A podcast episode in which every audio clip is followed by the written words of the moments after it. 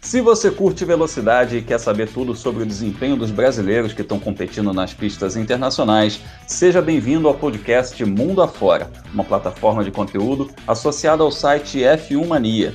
Eu sou Alexander Grunwald, jornalista especializado em automobilismo, gravando esse conteúdo, inclusive, no Dia do Jornalista. Então, já aproveito para parabenizar os colegas de profissão e parceiros desse papo, Leonardo Masson e Felipe Giacomelli.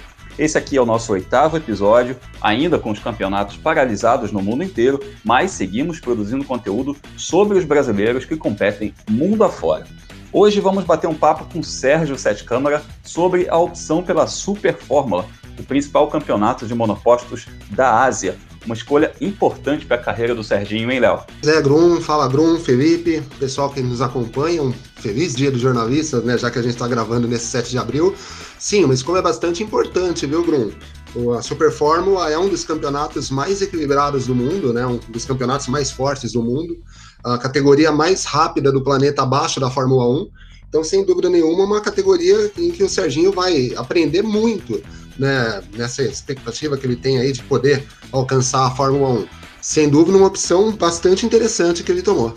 É, e além de conversar com o piloto mineiro, também vamos falar sobre as alterações de calendário do FIA WEC, né, o Mundial de Endurance, e também sobre a revisão dos pontos da superlicença destinados à Fórmula Renault, ambos os campeonatos com presença brasileira, Felipe. Oi, Grum, oi, Léo, oi, você que está nos ouvindo. É, nesse tempo que a gente está sem corrida, o que a gente está acompanhando muito são os bastidores, né?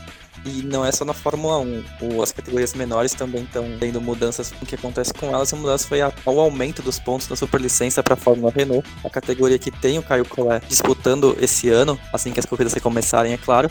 E como é um dos favoritos do campeonato a vencer o campeonato, esse aumento nos pontos da superlicença pode beneficiar diretamente a ele. E de repente já pode sair de 2020 com metade do caminho rumo à Fórmula 1 andado. E nós torcemos bastante para que isso aconteça. Então, chega mais, porque a partir de agora vamos acelerar mundo afora.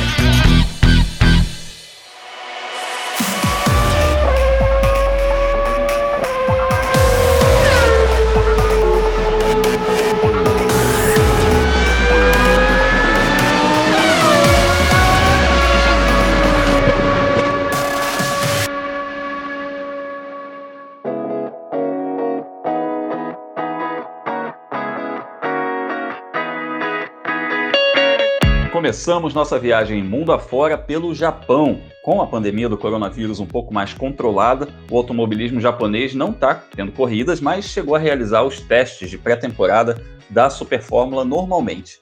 Foram alguns dias de atividades na semana retrasada em Fuji e uma das novidades, como já comentamos aqui no episódio passado, foi a presença do Sérgio Sete Câmara na categoria. O brasileiro já tem a superlicença para pilotar na Fórmula 1, conquistada aí nas suas três temporadas de Fórmula 2, e ele foi integrado ao time B-Max. O Sérgio agora também está ligado ao grupo Red Bull, né? Lembrando isso, como piloto de testes e piloto reserva das equipes Red Bull Racing e AlphaTauri, então correr no Japão é meio que um passo natural nesse momento em que o grupo Red Bull está associado também à Honda. Vamos conversar com o piloto para saber um pouco mais sobre essa nova fase na carreira, depois de alguns anos correndo na divisão de acesso da Fórmula 1. Oi, Serginho, um prazer ter você aqui no podcast Mundo Afora. E aí, pessoal, é um prazer estar aqui conversando no Mundo Afora, agora no podcast. Parabéns, Grum, pelo programa, eu sempre acompanho, muito bacana sempre o conteúdo e incentivando o automobilismo. É um prazer estar falando com vocês também, Leonardo e Felipe, e, e respondendo essas, essas perguntas. Primeiro de tudo, parabéns pelo novo acordo com a Red Bull.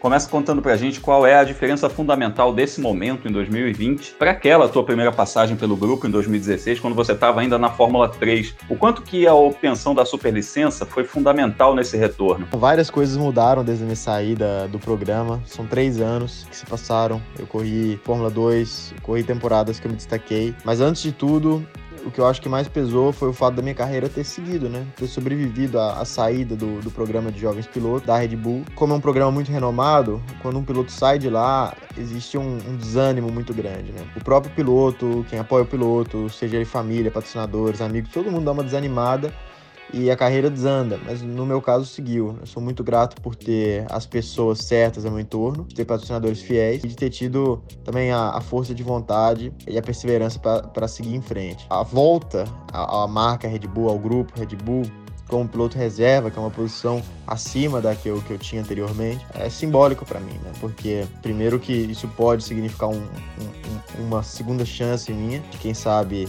subir para Fórmula 1, mas mesmo se acabar não sendo isso, já, já é algo que eu me orgulho muito de ocupar essa posição, porque eu lutei muito por isso. E todos também que, que lutam comigo, que estão nesse meu projeto. Foi uma notícia que, que gerou bastante felicidade né, quando a gente recebeu. A questão da superlicença foi fundamental. Né? Sem a superlicença, eu não poderia ocupar essa posição. O piloto reserva ele precisa de ele precisa estar disponível para guiar o carro, né? Então ele precisa de ter a superlicença, assim como um piloto de Fórmula 1. Quando eu fui para a última corrida em Abu Dhabi ano passado, eu já imaginava isso.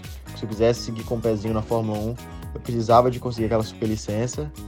E, e graças a Deus, mesmo com a pressão, consegui fazer um bom final de semana e, e foi fundamental para abrir essa porta da Red Bull para esse ano, com certeza.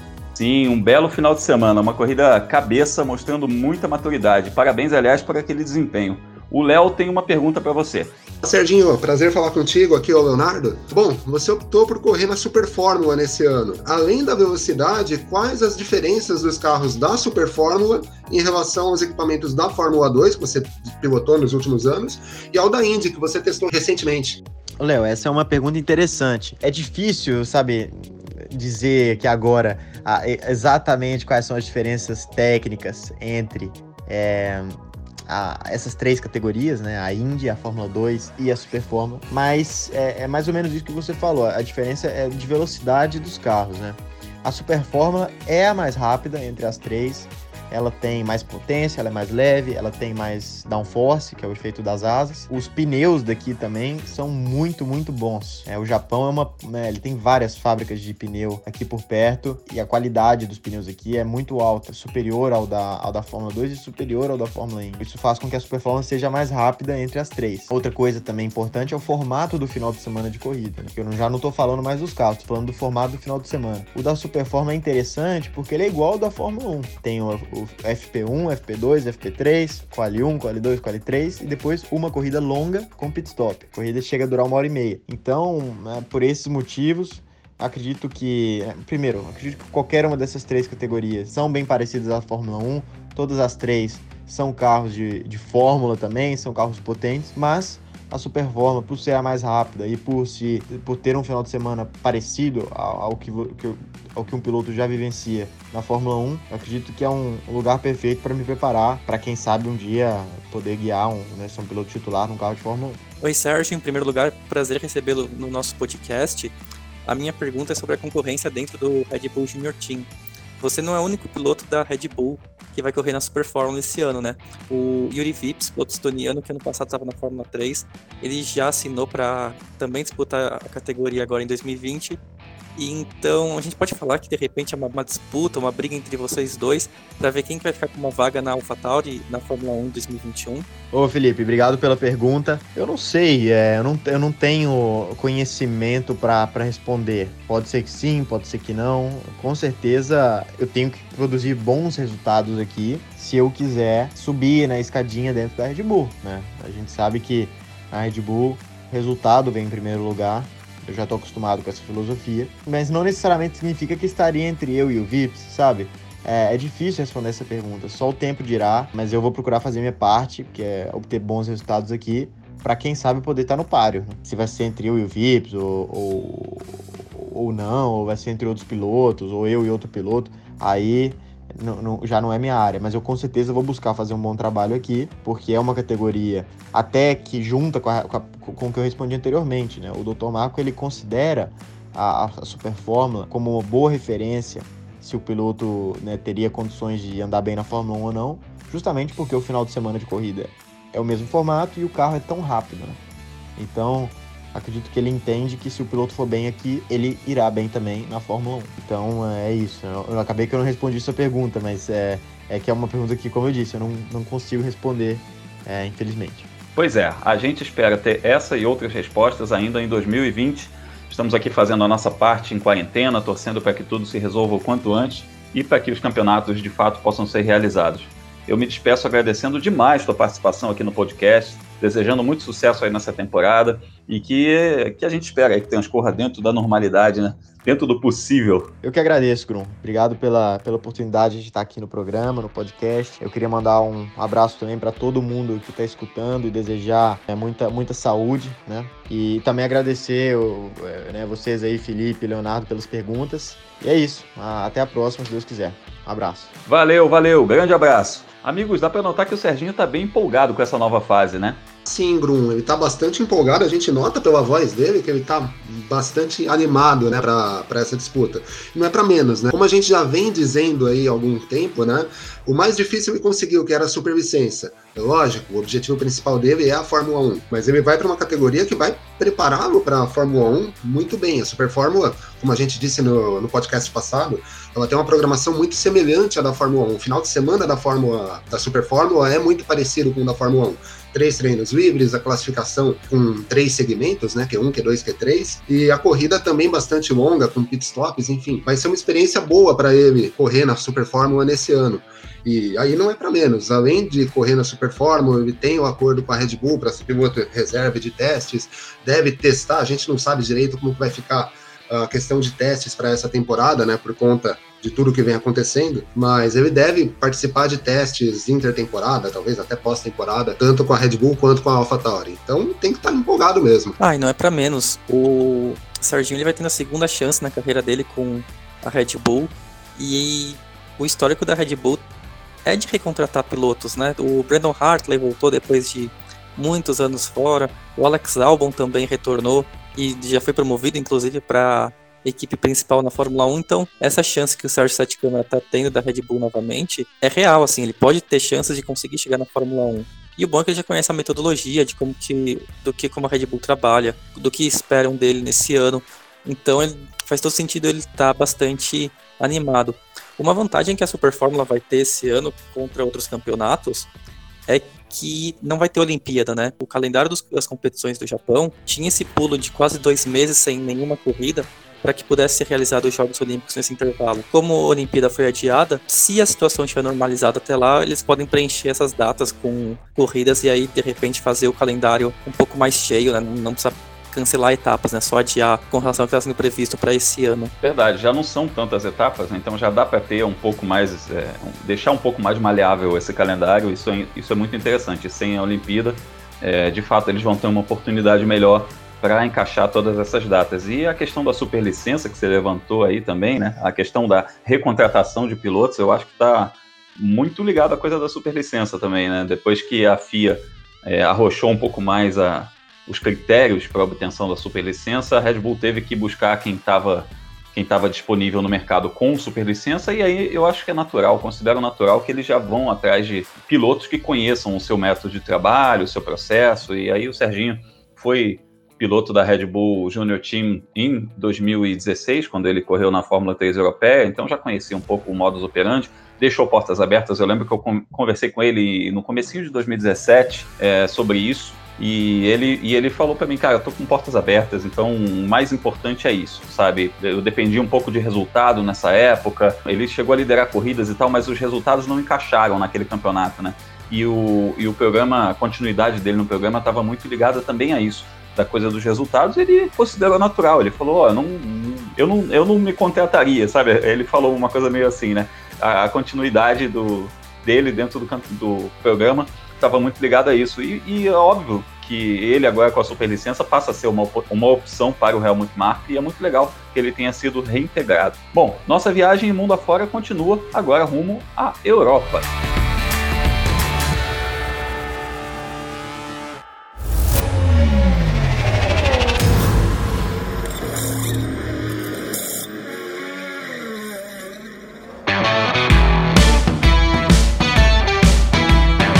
Automobilismo pode estar parado, mas tivemos na última semana algumas notícias que envolvem diretamente os pilotos brasileiros que competem mundo afora. Vamos ao velho continente para debater sobre o reposicionamento da Fórmula Renault dentro da tabela de pontuação para a superlicença. O Conselho Mundial da FIA aumentou os pontos que vão ser dados ao campeão da Fórmula Renault Eurocup de 15 para 18 e, claro, proporcionalmente aos demais classificados. Esse era um antigo pedido da organização da categoria, que buscava aí ser mais valorizada, principalmente depois de levar quase 30 carros nos treinos de pré-temporada, né? Só esclarecendo, ela entrou na concorrência para ser a Fórmula 3 europeia regional, perdeu essa concorrência, mas dec decidiu fazer o seu próprio campeonato, a Fórmula Renault Eurocup. Então ela hoje equivale a uma Fórmula 3. Ela tem um carro muito parecido dentro desse regulamento de Fórmula 3 é, e tem um grid muito cheio, tem uma importância, tem uma montadora por trás. Então, natural que a Renault solicitasse junto à FIA essa, essa equivalência de importância que lhe foi concedida. E quem pode se dar bem é o Caio Collet, um dos favoritos ao título desse ano, Felipe. Grum, como a gente falou um pouquinho mais cedo, é.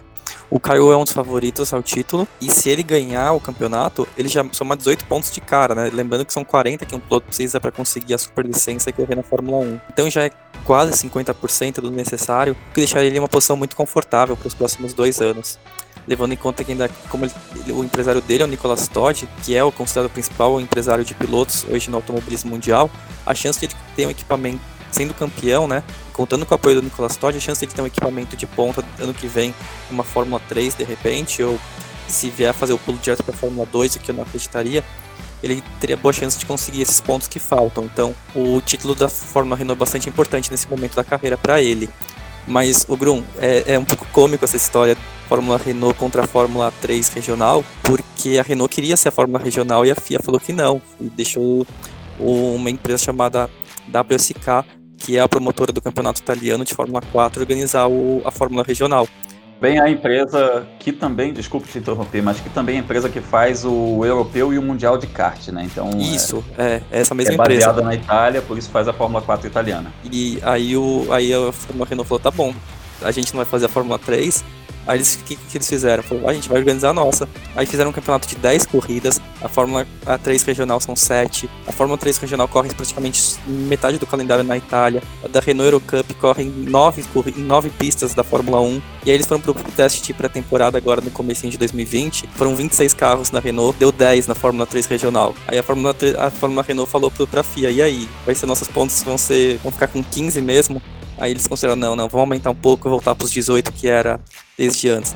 Em comparação à Fórmula Regional, né, que é o campeonato apadrinhado pela FIA, dá 25. Mas na, na comparação com o outro, a Renault sai ganhando em muitos aspectos.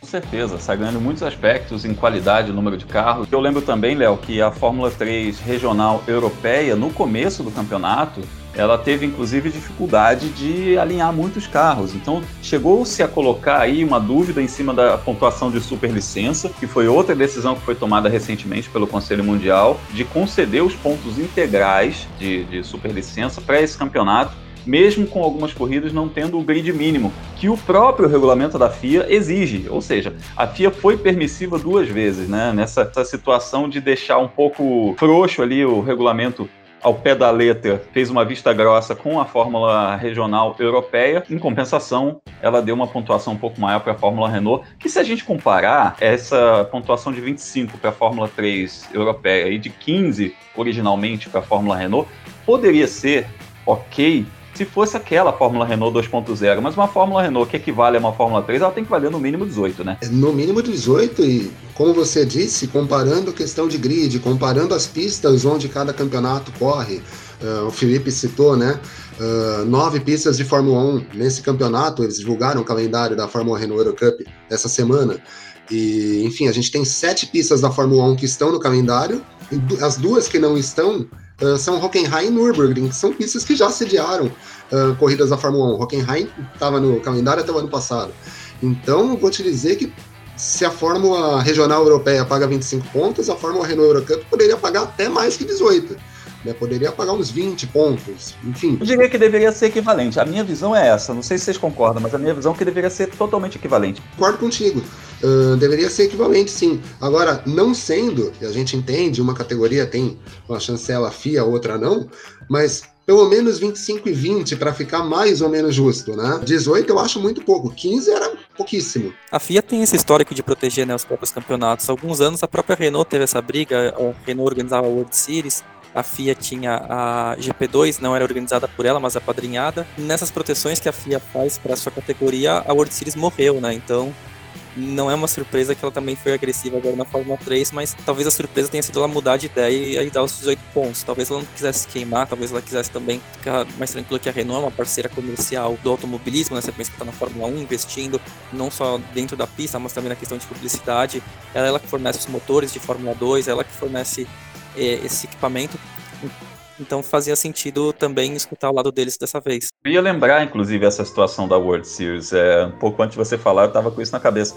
Eles pressionaram tanto que a Renault chegou a se retirar do campeonato. A Renault organizava o World Series, se retirou e aí o campeonato teve um ano só de sobrevida com um, pro, um promotor independente, que era o Jaime Alguersuari, pai do ex-piloto de Fórmula 1, que foi esse campeonato que o Pietro venceu e que deu 35 pontos de superlicença para ele em 2017. Mas no ano seguinte a FIA é, transformou a pontuação e colocou 20 pontos para o vencedor. Então não fazia muito sentido um campeonato com os carros, com a potência que tinham, que eram carros equivalentes ao GP2, ao que depois virou Fórmula 2, é, tem uma pontuação de 20 para o campeão, enquanto a GP2 tinha lá 40, né? Então isso esvaziou o campeonato e, e infelizmente foi menos um campeonato existindo. Então a gente torce aí para que todos os campeonatos que, que, existem hoje consigam sobreviver a tudo isso que está rolando e que existam esses campeonatos e prossigam inclusive para as próximas temporadas, que o automobilismo siga forte na Europa e em todo o mundo. Ah, agora, independente da discordância de pontuação, é importante que o campeonato pague esses 18 pontos, né? Tanto para o Caio quanto para os outros pilotos que vão disputar. Mas não só isso, né? Ah, lógico, a pontuação da supervicência é importante, mas o fato deles já começarem a correr em pistas que recebem a Fórmula 1 uh, ah, talvez seja ainda mais primordial. Pontuação você tem três anos para chegar nos 40 pontos. Então, ainda que você não consiga esses 18 pontos que o campeão recebe nessa temporada, você a tendência é que alguns deles consigam subir de categoria e mais hora ou menos hora eles vão alcançar os 40 pontos. Mas correr em pistas que onde a Fórmula 1 realiza etapas, talvez seja até mais importante nesse momento. E concordo com você. Vamos seguir pela Europa, ainda na França, com notícias que influenciam o calendário de competições de alguns brasileiros.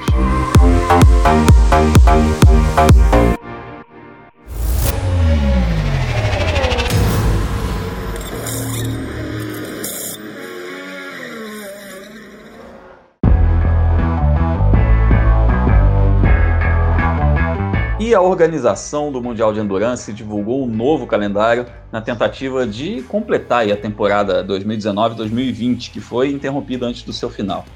A etapa da Bélgica agora está marcada para o dia 15 de agosto. As 24 horas de Le Mans ficaram para 19 e 20 de setembro, tradicionalmente disputadas em junho. E o Bahrein encerra a temporada no dia 21 de novembro. Além disso, a organização da categoria anunciou que a temporada 2021 vai ter o calendário tradicional, em vez de começar no segundo semestre, né, que estava começando ali após as 24 horas de Le Mans, vai começar no comecinho do ano, vai iniciar no comecinho do ano.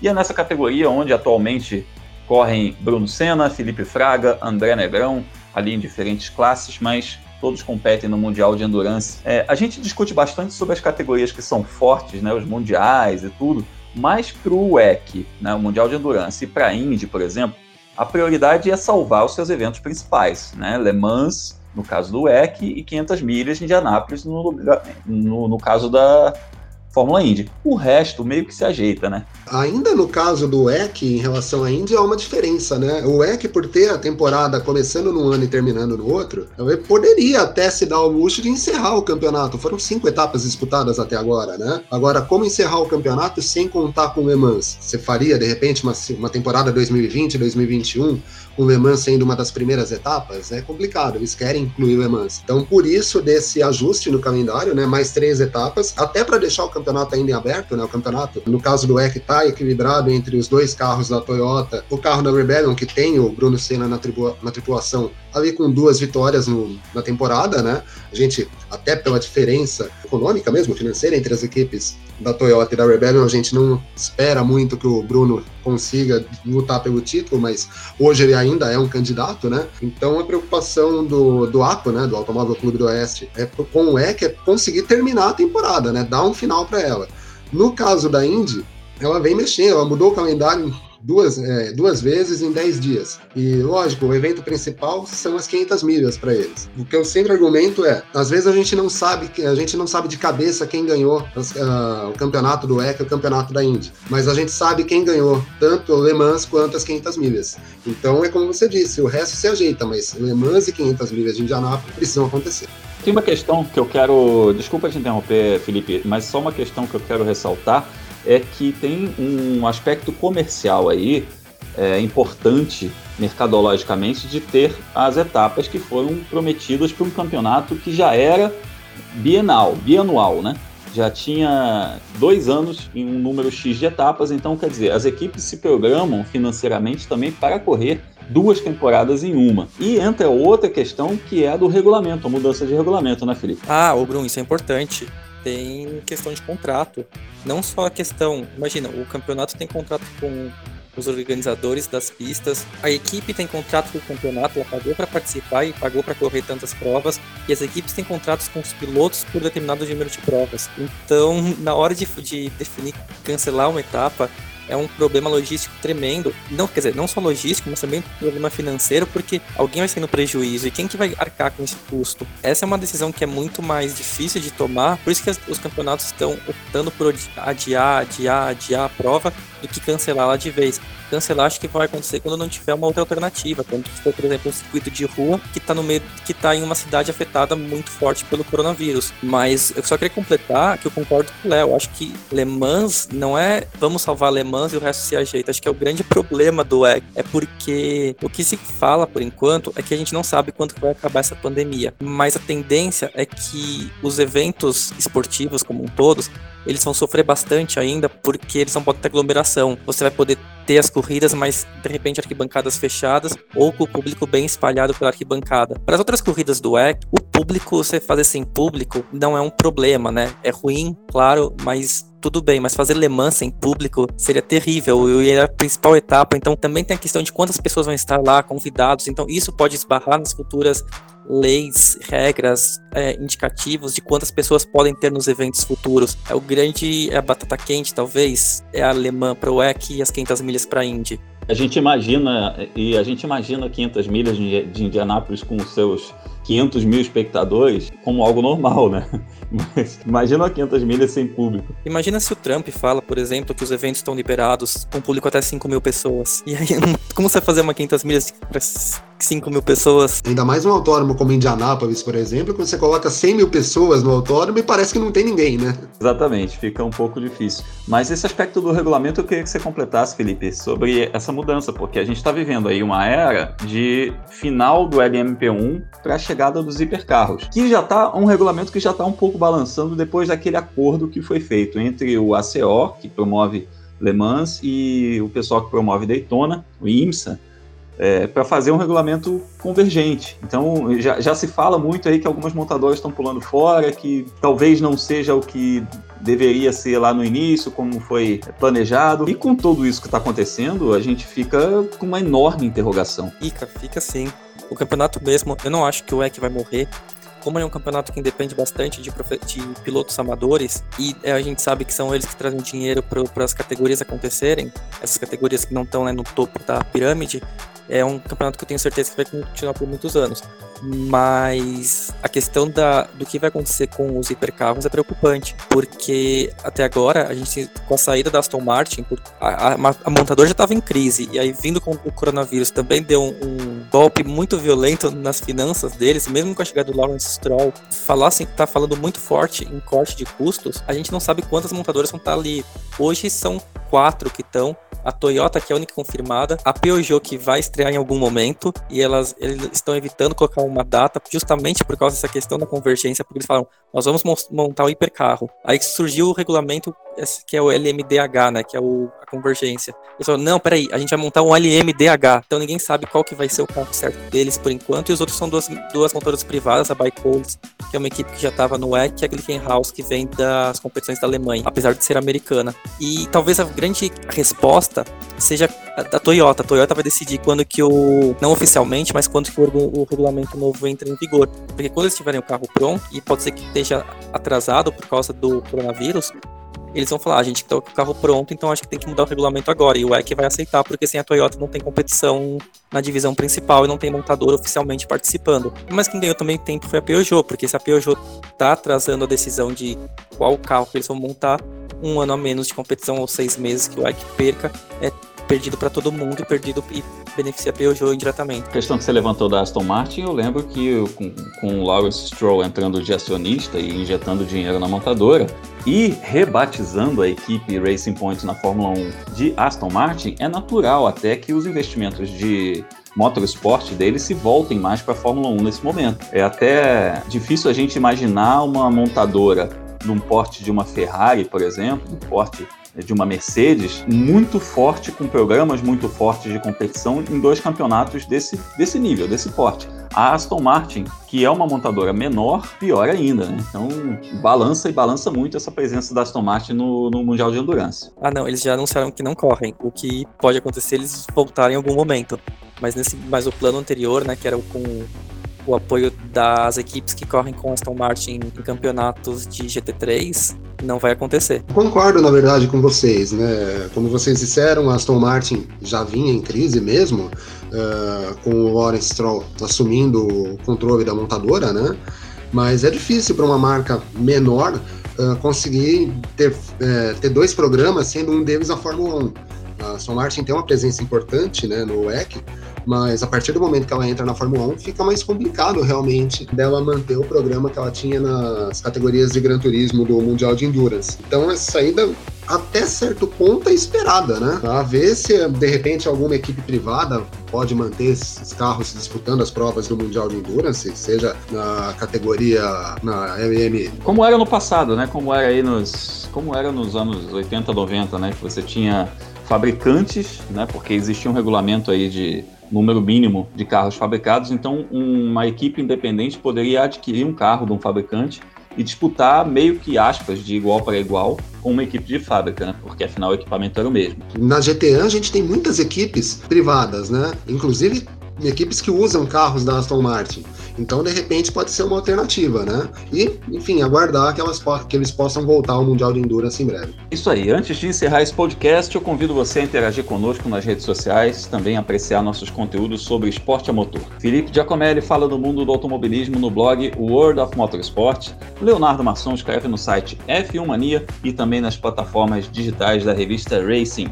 Eu, Alexander Grunwald, estou no ar pelo YouTube com o canal Fórmula Grum, trazendo bastante bastidor aí do esporte a motor, também o quadro Mundo Afora, onde eu entrevisto brasileiros que competem no automobilismo internacional. Falando em YouTube, eu lembro que além da gente estar em todos os agregadores de podcasts, esse conteúdo também é publicado no canal F1 Mania no YouTube. Finalzinho da nossa oitava edição. Valeu demais, Léo Masson, Felipe Giacomelli, pelo papo. Valeu, Bruno, valeu, Felipe. Obrigado a todos que nos acompanharam até aqui. Vamos seguindo, né? A gente segue acompanhando o que acontece nos bastidores do automobilismo, né? A gente segue sem corridas aí nessa semana e vamos seguir assim durante um bom período. E, enfim, quem quiser acompanhar tudo que a gente faz, no meu caso, pelo Twitter, através do arroba Leonardo no Instagram, Leonardo Underline. E para quem quiser também me seguir nas redes sociais, no Twitter, você procura por Felipe Giacomelli que vai aparecer o meu perfil, ou Felipe Giacomelli tudo junto no Instagram. Eu também tenho o meu site, como o Bruno falou, o World of Motorsport, também te redireciona por felipegiacomelli.com, em que eu publico a agenda da velocidade todos os fins de semana com os resultados, os horários e onde assistir as principais categorias do automobilismo mundial. Aí você vai falar para mim, Felipe, não está tendo automobilismo, o que, que você está publicando no seu site? Falar, ah, mas está tendo sabe o que? Corridas dos, com os pilotos reais em games e em simuladores. E eu tô colocando os horários e onde assistir essas corridas também. Então fica ligado, acessa lá. Aproveitando que tá todo mundo em casa, se inscreve no canal aqui do F1 Mania se você estiver nos vendo pelo YouTube e deixa o seu like. E mande mimos também. Estamos de quarentena, mas nós gostamos muito de mimos.